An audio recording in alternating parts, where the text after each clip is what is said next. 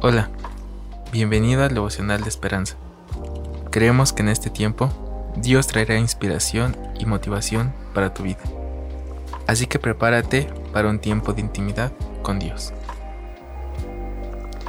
El oro de 24 quilates es casi 100% puro, pero este porcentaje es difícil de lograr. Los refinadores usan uno de los métodos para el proceso de purificación.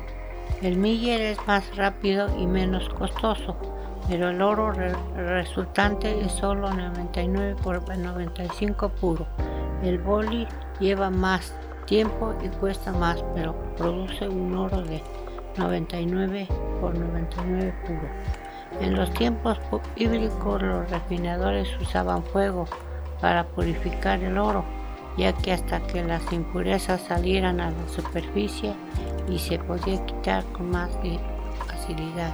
En su primera carta a los cristianos en Asia Menor, el apóstol Pedro usó este poderoso como una metáfora de la obra de las pruebas en la vida del creyente.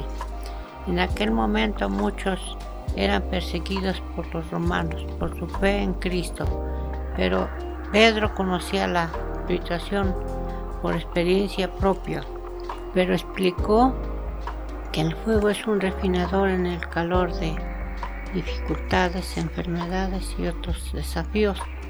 Pero estas cosas suelen ser el proceso mediante el cual Dios purifica el oro de nuestra fe, en nuestro dolor. Tal vez le lo roguemos que disponga rápidamente el proceso, pero Él sabe que es lo mejor para nosotros permanecer conectados con el Señor buscando su consuelo y paz. Padre, ayúdame a ver el beneficio de las pruebas en mi vida. ¿Qué desafíos has enfrentado que te llevamos a creer? ¿Cómo reaccionaste ante ellos? Esperamos que hayas pasado un tiempo agradable bajo el propósito de Dios. Te invitamos a que puedas compartir este podcast con tus familiares y amigos para que sea de bendición a su vida. Puedes seguirnos en Facebook, Instagram y YouTube como Esperanza. Hasta mañana.